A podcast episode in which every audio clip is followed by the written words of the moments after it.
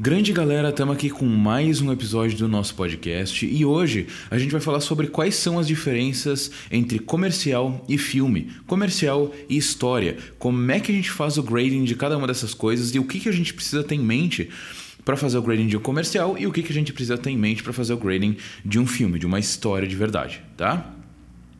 É, mas antes de eu entrar realmente no assunto, eu quero falar sobre o livro que eu lancei. Pouquíssimo tempo, na verdade, eu lancei um livro que se chama As 11 Melhores Dicas que eu poderia dar para coloristas iniciantes. E essas dicas são literalmente um compilado de tudo que eu queria que alguém tivesse me dito quando eu comecei no color grading.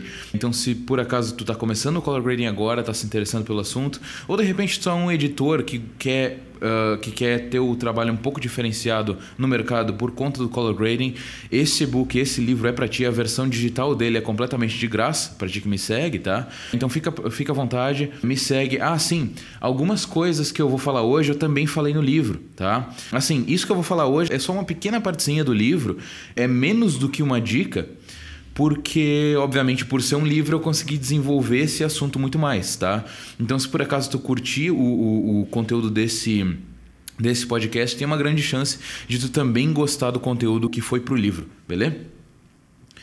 Perfeito, mas vamos lá então, vamos falar sobre. Ah, sim, para te conseguir baixar esse livro, tu consegue fazer isso na descrição, tá? É... Tu consegue fazer o download dele na descrição e esse link é aquele link que é de graça para ti, tá? Que é de graça para ti que me acompanha na versão digital, beleza? Perfeito.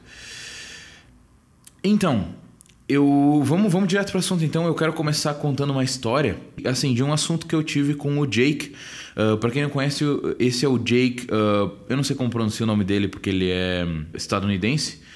Uh, ele mora na, em Louisiana, aparentemente. E o nome dele é Jake Pierley. Eu não pronuncio sinceramente, mas o perfil do Instagram dele é bem fácil. É JVKE.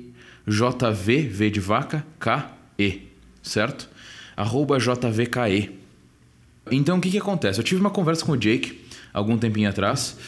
E ele. Porque assim, ele, ele me emprestou algumas imagens da Red Komodo dele.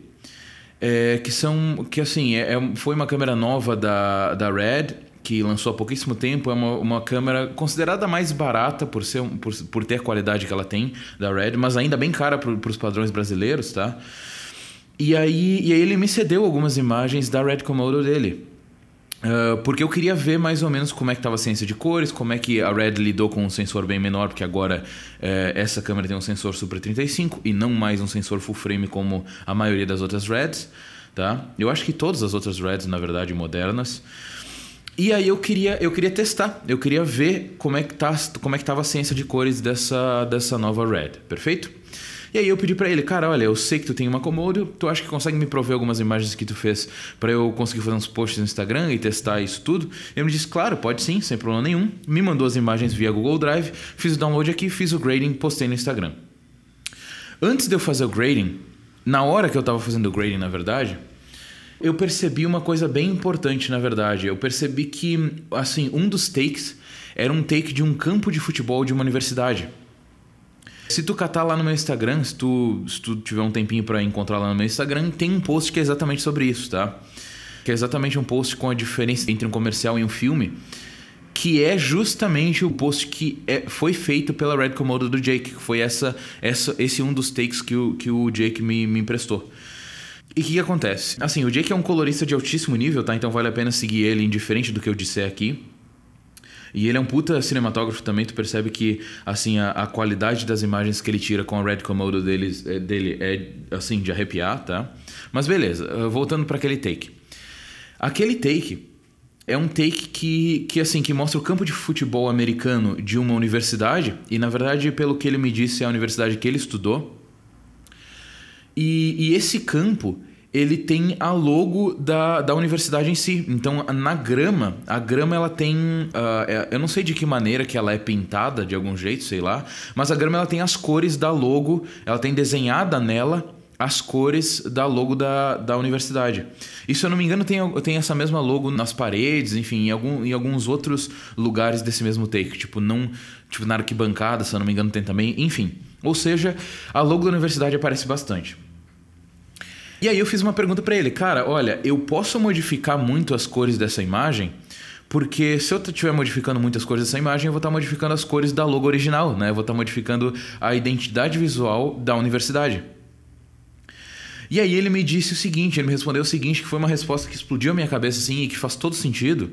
Ele me respondeu o seguinte, ele me disse: "Olha, cara, se tu tá contando uma história, faz o que tu quer, conta a tua história do jeito que tu tá contando. E aí não importa o logo da empresa. Mas se tu tá fazendo um comercial para a universidade, aí sim eu acho que é importante que tu mantenha as cores do jeito certo. E isso foi uma mensagem que explodiu a minha cabeça, assim, porque realmente, se eu estou contando uma história, eu tenho que contar a história do meu jeito, entende? Eu tenho que contar a história do jeito do cinematógrafo, do jeito que o colorista uh, imagina, do jeito que o. Enfim, do jeito que o diretor de fotografia imaginou, entende? Então, se eu estou contando uma história, e, e, isso é uma das principais diferenças, eu não sei se vocês sacaram, mas isso é uma das principais diferenças entre um comercial e um filme. Entre contar uma história ou a, a suportar uma história, né? apoiar uma história ou fazer um comercial daquela empresa, por exemplo. O que, que acontece? O, quando a gente vai para um comercial, normalmente a gente tenta manter as cores de um jeito mais padronizado, de um jeito mais perto da realidade, de um jeito mais conservador mesmo. Por quê? Primeiro, porque normalmente as empresas não gostam muito de ter as cores muito alteradas assim. É, em vários casos, comerciais não são cinematográficos, muito cinema, cinemáticos, assim. Eu não gosto muito dessa palavra, mas eles costumam não ser muito cinemáticos, tá? Comerciais costumam não ser muito cinemáticos e isso sugere é, a ideia de que tu use cores que são mais naturais também. Comerciais no geral têm cores mais naturais, né? Até porque normalmente, a não ser que sejam comerciais muito fodões, eles normalmente não têm um budget tão gigante assim, tá? Comparado com filmes, por exemplo. Se bem que filmes independentes também tem uma variação ali, mas, mas falando sobre filmes comerciais de verdade, filmes comerciais costumam ter um budget muito maior do que comerciais que não são muito grandes, tá? Que não são muito. Aliás, que, é, que não são de empresas muito grandes, né? Isso significa que, no geral, o comercial ele pede que tu use cores um pouco mais naturais, tá? Só que isso não significa que tu tem que, por exemplo, tu não tem que criar um look em cima daquilo. Normalmente, tu pode sim criar um look. Vão ser looks, looks um pouco mais conservadores. Por exemplo, é, quando tem magenta, tu vai fazer tipo um magenta, um rosinha mais, mais, uh, mais gentil, entende? Quando tem é, branco, tu vai tentar puxar um clean white, sabe? Que é um look que, inclusive, eu já ensinei no meu canal do YouTube. E se eu lembrar, eu vou deixar o link dele na descrição. O link desse vídeo na descrição é, desse, desse podcast. Mas o que eu quero dizer é o seguinte: para comerciais, tu não está contando necessariamente uma história, tá? Quando o comercial não é cinemático, ele não é feito para contar uma história, tu não está necessariamente contando uma história. Outra diferença importante: comerciais costumam usar grande parte dos scopes, tá? Então, eu estou falando do teu waveform. Quando tu olha para o teu waveform ou para o teu parade, né? Tu normalmente está usando quase todo, toda a dimensão dos teus scopes desde lá de baixo até lá em cima, tá? Então o teu preto é bem perto de preto, o teu branco, teu máximo de exposição é bem perto lá do máximo, tá? Do máximo que o que o espaço de cor que tu tá trabalhando te deixa usar, tá? Normalmente comercial em Rec 709, tá? Normalmente comercial que vai, por exemplo, para Facebook, Instagram ou TV, normalmente é REC 709 e dificilmente é, é, HDR mesmo, tipo REC 2020. Ah, e fala nisso, eu nunca fiz o grading de uma coisa, de nada que é HDR, tá? Sinceramente, eu nem tenho monitor para isso. A TV que eu tenho, teoricamente, ela até é certificada para HDR10 mas eu não uso para fazer grading de nada que é HDR, porque eu ouvi falar que ela não tem muita Tá, assim, primeiro porque, porque o mercado não, não me pede isso ainda, entendeu? É, ninguém chegou para mim e disse, cara, esse filme vai lançar em HDR também, entendeu? Então, é, e, e, então assim, assim que o mercado começar a pedir coisas HDR, eu, eu fiquem tranquilos que eu vou deixar vocês avisados em relação a isso. Mas até agora isso nunca aconteceu.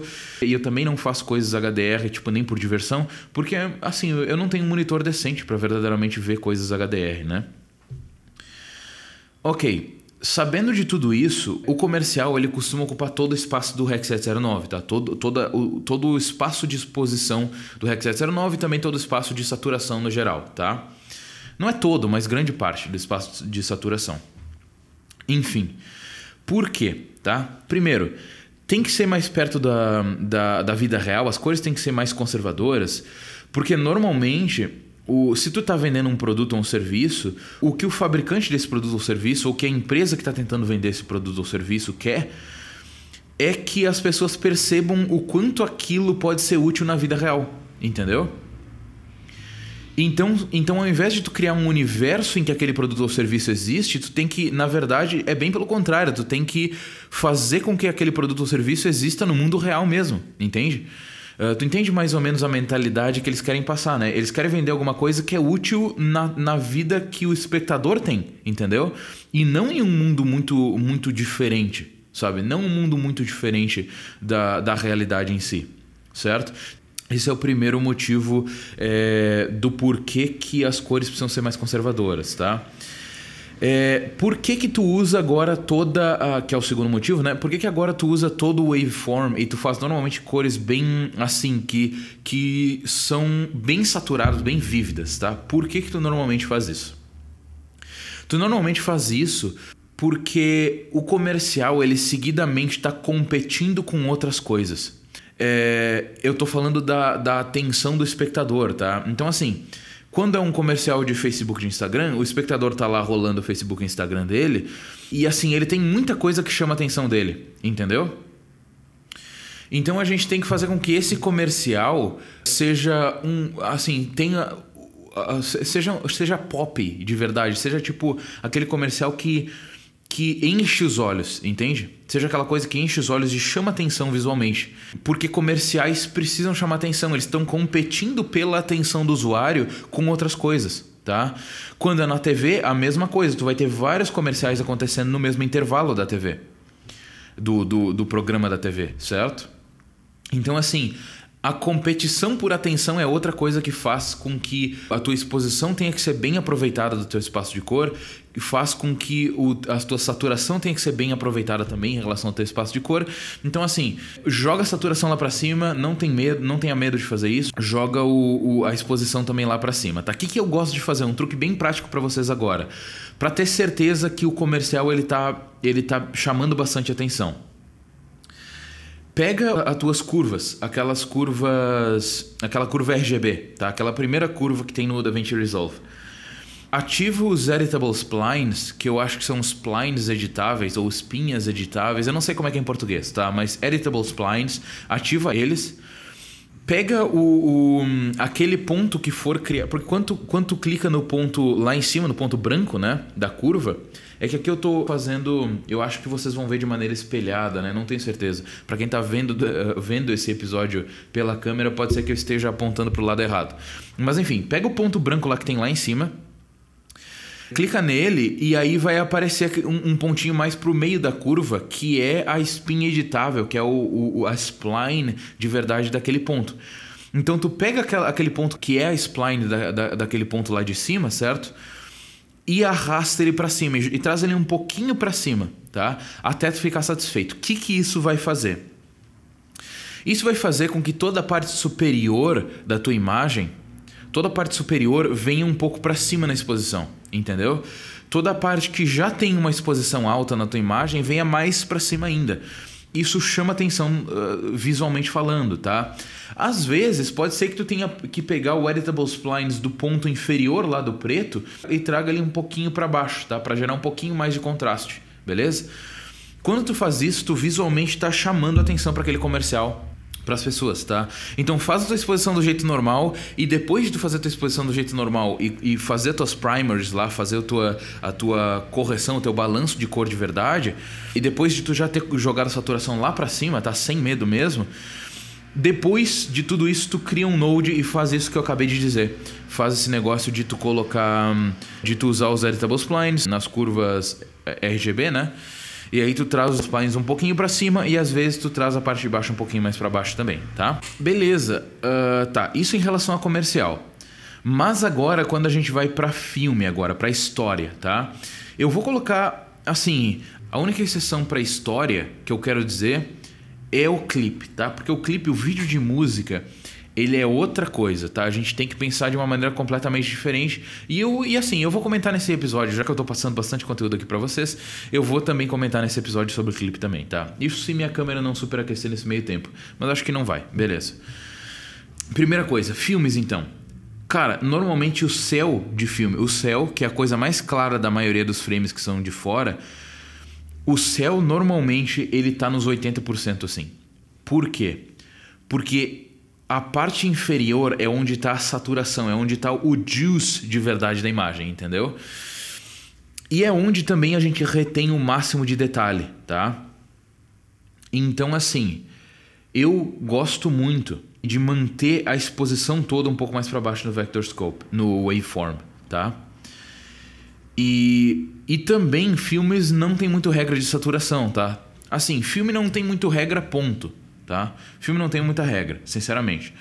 O que apoia a tua história é o que vale, entendeu? Tudo que está apoiando a história que está sendo contada é o que vale, perfeito? Então, assim, às vezes é, um, é, uma cena mais de noite, aí tu vai ter que diminuir a exposição bastante. Às vezes é uma cena, tem tipo o pôr do sol, sacou? Tipo, que a câmera está apontada para o sol. Bom, aí o sol ele vai ficar estourado, né? No teu waveform, tá tudo bem. É, às vezes ele não. Ah, eu já vi, já vi situações em que ele não fica estourado e daí uh, tudo que tem na frente vira silhueta. Isso pode ficar bem bonito também. Assim, não tenha medo de jogar o teu preto lá para baixo, tá? Não tenha medo de jogar o teu preto lá para baixo. Assim, evita perder informação mesmo, tá? Evita perder informação. Cara, assim, o teu preto ele não precisa ser completamente preto também, do jeito que normalmente tu faria num comercial, tá? Então no comercial tu tá tentando manter as cores o mais reais possíveis, né? Então tu normalmente pega o teu, depois de ter feito lá o teu LGG, né, que é um, uh, Lift Gamma Gain, depois que fez o Lift Gamma Gain, vai na tua, nas tuas log wheels, vai lá nas tuas log wheels, nas tuas, um, na tua shadow e traz, e assim, compensa tudo que tu fez no teu lift para te conseguir manter aquele preto preto de verdade, né? É, no filme isso não é muito regra, tá? Em vários casos tu até vai dar uma compensada, em vários casos tu não precisa fazer isso, dependendo do forte tá o teu look, né? Tu tá fazendo o teu look. Mas assim, pode ser que tu, que tu não compense tudo, entendeu? Tu não compense com a shadow tudo que tu fez no lift, tu mantenha tipo teu preto um pouquinho mais sujinho, que em vários casos é bonito, principalmente quando é azulado, mais pro lado do teal, do ciano assim, pode ficar muito bonito, né? Enfim, é, filme meio que vale tudo, tá? Só que a única restrição que tu tem é apoiar a história, beleza? A única restrição que tu tem é apoiar a história. Claro que tem exceções, tá? Tem alguns comerciais que são muito cinemáticos e aí tu, de repente, tu vai redecidir, entende? Como colorista, tu tem que ter noção dessas diferenças também, tá? Dessas situações também. Vamos falar um pouquinho de clipe agora. Clipe vale tudo, tá? Clipe vale tudo, tu nem tem aquela restrição de, de ter que apoiar a história necessariamente, tá? E claro, tem a exceção do, do, daquele clipe que é mais cinemático. Por exemplo, se tu for ver os últimos clipes do Justin Bieber, eles são consideravelmente cinemáticos, tá? E aí tem uma história por trás, a, a música tá contando alguma história, ou o próprio clipe por si só tá contando uma história. Então, assim, nesses casos são exceções, tu vai colocar na categoria história, na categoria, entre aspas, filme, tá? Mas clipe meio que vale tudo, beleza? Clipe meio que vale tudo. Imagina os clipes que tu. Os clipes mais fodões, assim, tipo. É, sei lá, clipe brasileiro principalmente, tipo, se tu pegar clipe de, de sertanejo, clipe de, de pop, cara, clipe de pop, meu Deus, velho, tipo Rihanna, sabe? Rihanna, é, é sei lá, é, essas musa pop aí, Cara, normalmente esses clipes de pop vale tudo, tá? Bota glow, bota o FX, brinca com o FX pra caralho. Quiser botar grain, pode carregar lá no 16mm sem medo. É, cara, assim, Brinca como tu quiser, tá? Brinca como tu quiser, pergunta pro cinematógrafo o que, que ele quer e faz o que ele pediu e tipo assim, faz versões para ele, faz uma versão que tipo que é bem puxada, faz versão que não é nada puxada, faz versão intermediária. Cara, assim, brinca, brinca muito, tá? Brinca muito. Principalmente quando a câmera é de 10 bits para cima, cara, faz qualifier, faz janela. Normalmente um clipe de música, ele é uma coisa curta, então tu vai tipo ter uma semana para fazer. Tu vai ter, cara, tu, assim, tu vai ter tempo de brincar como tu quiser com a imagem. Cara, faz o window, puxa, empurra, faz o que tu quiser em clipe mesmo. Faz realmente o que tu quiser, beleza? Tudo vale em clipe. Claro, tem que parecer bonito, né? Mas tudo vale. Enfim, gente, Acho que é isso para esse nosso podcast. É, lembrando só do livro, né? Pra, se tu quiser fazer o download dele, o link tá na descrição. Então, enfim, acho que é um livro que tá. Eu acho não, eu já tive muito feedback de gente que está aproveitando ele bastante, que está colocando em prática as, as dicas práticas que eu coloquei lá, está mantendo em mente as outras coisas, né? O, o que não é tão prático assim. Enfim, é um livro que, se tu tá começando o color grading, se tu se interessa por color grading, eu acho que tu precisa ler ele. Eu acho que tu precisa. Porque assim, lá tem também grande parte desse conteúdo aqui. É, na verdade, tem praticamente todo esse conteúdo aqui que eu acabei de falar. Tudo que eu falei nesse podcast, na verdade, é só uma pequena parte de uma dica. É, de uma das dicas que tem lá no livro, e o, e o livro tem 11 então, assim, saiba que lá eu desenvolvi bem mais esse assunto e, obviamente, desenvolvi muitos outros assuntos que não tem em podcast nenhum. Então, vai lá que vale a pena, beleza? Perfeito, gente. É, a gente se vê na próxima, então. Até mais. Tchau, tchau.